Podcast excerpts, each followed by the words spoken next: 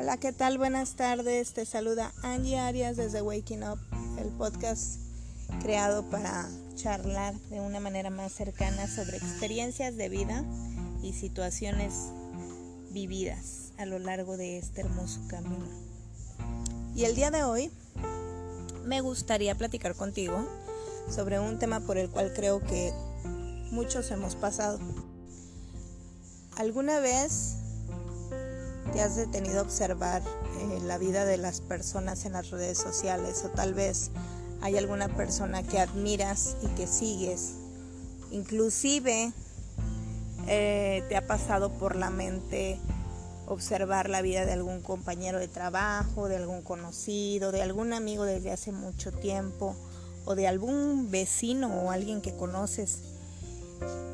Y lo ves en alguna en algún punto profesional o en algún punto de su vida en el que brilla, en el que le va muy bien, en el que tiene lo que tú desearías tener y en lugar de inspirarte te pones a pensar ¿por qué todos lo logran menos yo? ¿O por qué específicamente él lo logra menos yo?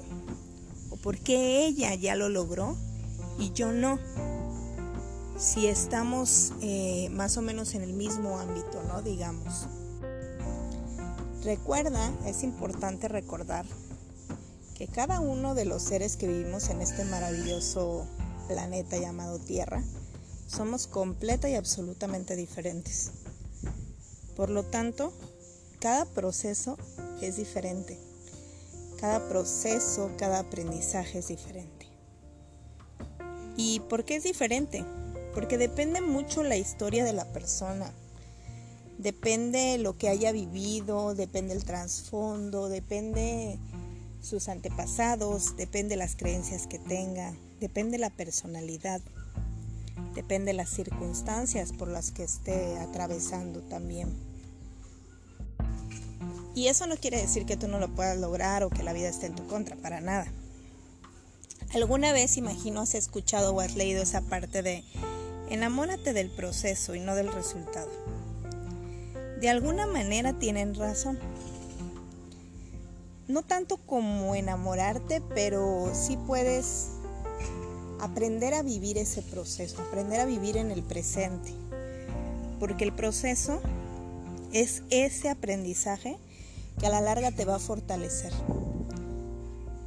Te va a hacer una persona diferente, con un carácter diferente, te va a forjar.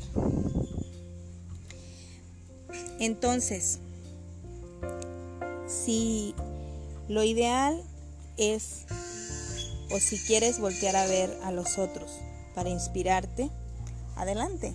Puedes observarlos, puedes seguirlos y puedes guiarte de ellos. Puedes utilizarlos como modelo, pero utilízalos como inspiración, para inspirarte, no para criticarte no para ofenderte, no para hacerte sentir menos.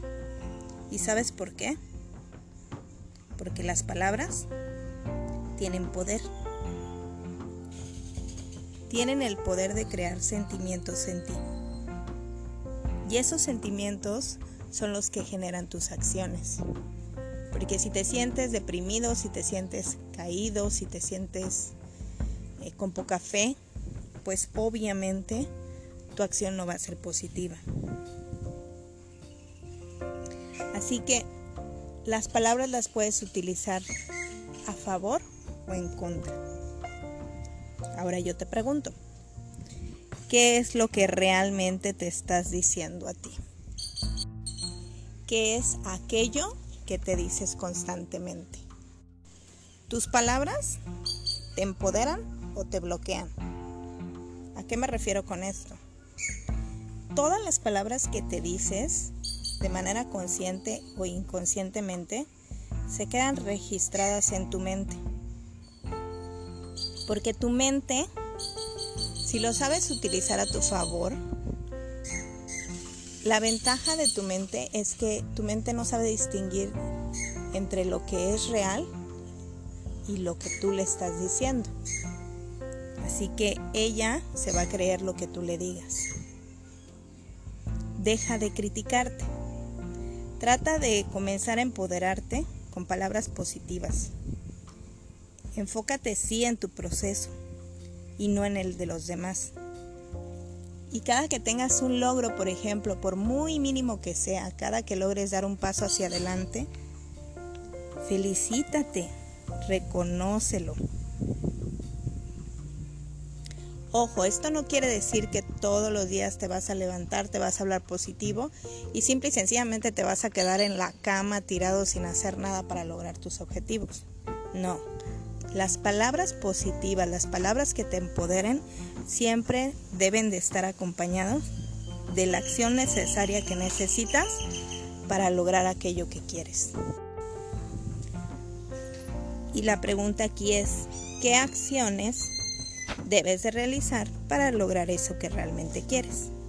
Haz una lista. Digamos que tú quieres eh, incrementar las ventas en tu negocio o posicionar tu marca? ¿Qué acciones son las que debes de realizar para lograr eso? ¿Qué es lo que te ha faltado hacer o qué es lo que deberías de hacer o debes de hacer para lograr eso? También puedes hacer una lista de qué es lo que observas que está haciendo la persona que inspiras para lograr lo que tiene porque a veces también nos fijamos en lo que vemos en las redes sociales o, de manera superficial. Pero pues es obvio, la gente compartimos lo bueno en las redes sociales. Compartimos las cosas eh, positivas, nuestros logros. Rara es la persona que también comparte sus fracasos, que comparte sus tristezas. Entonces, si realmente no conocemos la historia a fondo de esta persona, bueno, enfócate en ti, pregúntate a ti, ¿qué acciones debo de realizar yo para lograr lo que quiero? Y si ya tienes especificado el objetivo, qué es lo que quieres lograr, bien, pues escribe cuál es tu motivo para lograr eso que tanto anhelas. ¿Cuál es tu motivo? Y una vez que tengas ese motivo, pues agrégale las acciones que ya tienes. Es muy fácil decir, ¿sabes qué? Pues a lo mejor eh, escucha todos los días algo positivo, lee algo positivo, sí, eso es perfecto, pero al final de cuentas la motivación tiene que venir dentro de ti, desde ti, desde tu yo interior. Y si divides la palabra motivación te darás cuenta que no es más que tu motivo más la acción. Eso es la motivación. El motivo que tienes para lograr ese objetivo y la acción que debes de poner para lograr ese resultado. Y si hay algo que te inspira de alguien más, úsalo, utilízalo a tu favor como modelo. Dedícate a aprender de ello. Eso sí, siempre agrégale tu sello, tu estilo personal, para que siempre sea tu marca. Algo muy importante también es agradecer tus habilidades. A veces es muchísimo más fácil decir las cosas o los defectos o lo que no podemos lograr y a veces nos cuesta hacer una lista de lo que sí podemos lograr de lo que somos buenos, de nuestras habilidades. Yo te pido hoy que hagas una lista de 10 cosas en las que eres bueno, 10 cosas que te gustan, que te apasionan y que son tus habilidades. Haz una lista de las actividades que disfrutas hacer. Reconoce eso que los demás saben que haces perfectamente bien. Porque a veces es más fácil que el de enfrente se dé cuenta de lo bueno de ti y tú estés perdiendo el tiempo enfocado en alguien más. Haz esa lista, reconoce tus habilidades y agradecelo.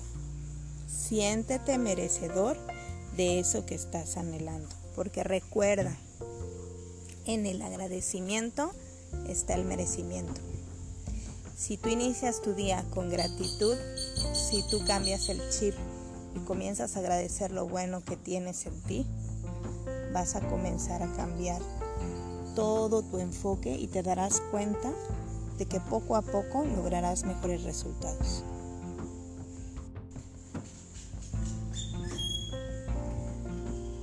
Si realmente no sabes por dónde empezar, bueno, yo creo que lo primero, lo primordial para lograr tus objetivos sería definir cuál es tu propósito. ¿Cuál es tu propósito? Y después crear un plan de acción. Pero por hoy solamente te dejo esa actividad.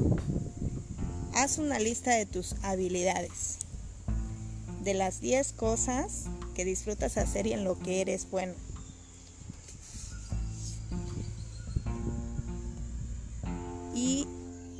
Escribe por qué te comparas con los demás y qué es lo que constantemente te estás diciendo. Bueno, hasta aquí la vamos a dejar el día de hoy. Yo te voy a ayudar en los siguientes episodios a encontrar y definir tu propósito y a generar esa estrategia o tu plan de acción para lograr tu objetivo. Mi nombre es Angie Arias, me despido de ti y nos vemos en el siguiente podcast. Bye, chao.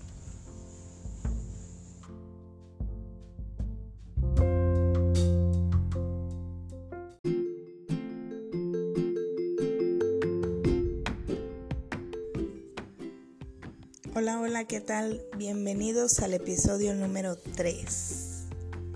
Mi nombre es Angie Arias y el día de hoy te voy a platicar sobre el propósito. Sí, el propósito de vida. Seguramente has escuchado a muchas personas decirte, busca tu propósito o encuentra tu propósito. O también es que lo que tienes que hacer es vivir con propósito. Pero ¿alguna vez te has preguntado qué es un propósito? Bueno, pues según Wikipedia, un propósito es un objetivo alcanzar. Si me preguntas a mí, yo te diría que un propósito es aquello que disfrutas, lo que te apasiona, lo que hace que el tiempo se te pase volando inclusive aquello que podrías realizar durante toda tu vida sin importar si te genera un ingreso o no. Eso para mí es un propósito. ¿Y cómo encontrar aquel propósito? Pues bien, lo primero que tienes que hacer es enterarte que para definir ese propósito se necesita tiempo. Si en algún momento alguien te dijo, que aquel propósito lo ibas a poder definir en unos cuantos minutos, horas o días, se ha equivocado. A menos de que tú ya lleves cierto tiempo buscando ese propósito y realizando ciertas acciones para lograrlo, pues sí, entonces podrías encontrarlo en esa cantidad de tiempo. Pero bueno, cómo poder encontrar el propósito. Lo que yo te recomiendo primero es que realices cosas diferentes, actividades diferentes. ¿Para qué? Para encontrar lo que realmente te apasiona.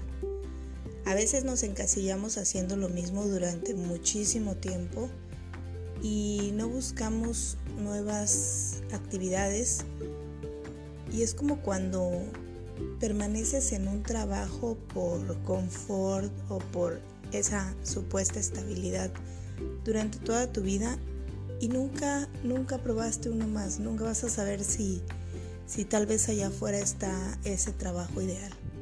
Pues tal vez allá afuera de esa caja en la que te encuentras se encuentra esa, habilidad que no habías descubierto en ti, esa actividad que te apasiona, esa actividad que, que te puede llevar a crear sin darte cuenta, a imaginar cosas, a ser más activo.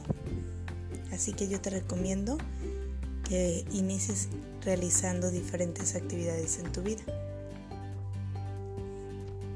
Otro paso importante es preguntarte para qué eres bueno, es decir, cuáles son tus habilidades, porque una cosa es lo que te gusta y otra cosa es en lo que realmente eres bueno. Si es muy difícil para ti definir cuáles son las cosas en las que eres bueno, puedes preguntarle a las personas más cercanas a ti, las personas de confianza. A veces nos encasillamos pensando en nuestros errores o lo que nos falta y olvidamos que también tenemos muchísimas habilidades. Olvidamos enfocarnos en, las cosas que realmente hacemos muchísimo mejor que otros. Como tercer tip, yo te diría enfócate en una actividad a la vez. Sí, ya sé, te acabo de decir que realices actividades diferentes, pero es bueno que pruebes iniciando primero una actividad, desarrollala para saber si es la indicada o no. A mi punto de vista, si realmente defines o empiezas a crear demasiadas actividades en tu vida, pues no te vas a enfocar realmente en lo que en lo que te apasiona. Y sobre todo no te presiones, ¿sabes? No te presiones en encontrar eso que, que, realmente te apasiona, que es el propósito de vida. Simplemente disfruta el proceso. Como cuarto tip, recuerda que el propósito debe de estar alineado a tus valores principales. ¿Cuáles son aquellos valores principales? Bueno, tus valores personales, lo que valoras o a lo que le das un, un valor mayor en tu vida.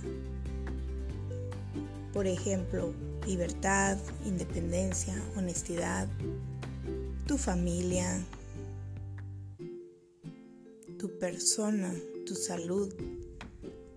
Depende de ti cuáles sean tus valores. Cada quien tiene sus propios valores principales. Ahora bien, ese propósito o esa actividad que pretendas realizar con pasión debe de estar alineado siempre a tus valores. Y una vez que encuentres eso que te apasiona, no te encasilles. No quiere decir que si ya encontraste tu propósito y ahora quieres vivir realizando aquello que te apasiona, ahí sí, no es necesario que lo realices en una sola actividad. Y recuerda, la mayoría de las personas encontramos nuestro propósito en algo que ayuda a los demás, algo que deja huella, algo que trasciende. Por ejemplo, si me preguntas a mí cuánto tiempo me llevó definir mi propósito sinceramente me llevó un par de años y sin darme cuenta, realizando diferentes actividades. Y al final me di cuenta que mi propósito era ayudar a los demás. Mi propósito es de alguna manera hacer que los demás brillen. Porque cuando ellos brillan, yo brillo y lo disfruto y me emociona ver los logros de los demás. ¿Y de qué manera lo hago? Bueno, ayudo dando clases, cursos, ayudo también compartiendo mis experiencias de vida, como en este caso con el coaching. Y también me gusta ayudar de alguna manera educando financieramente a las personas que pertenecen a mi equipo de Network Marketing. Esas son las tres actividades que normalmente yo realizo y las tres actividades están alineadas al mismo propósito. Ayudar y compartir con los demás. Mi conocimiento y mi experiencia para lograr en ellos un cambio a favor. Bueno, hasta aquí vamos a dejar este episodio. Muchísimas gracias por escucharme y te espero en el siguiente capítulo para platicar una vez más sobre experiencias de vida, coaching, emprendimiento y más. Besos y excelente día. Bye.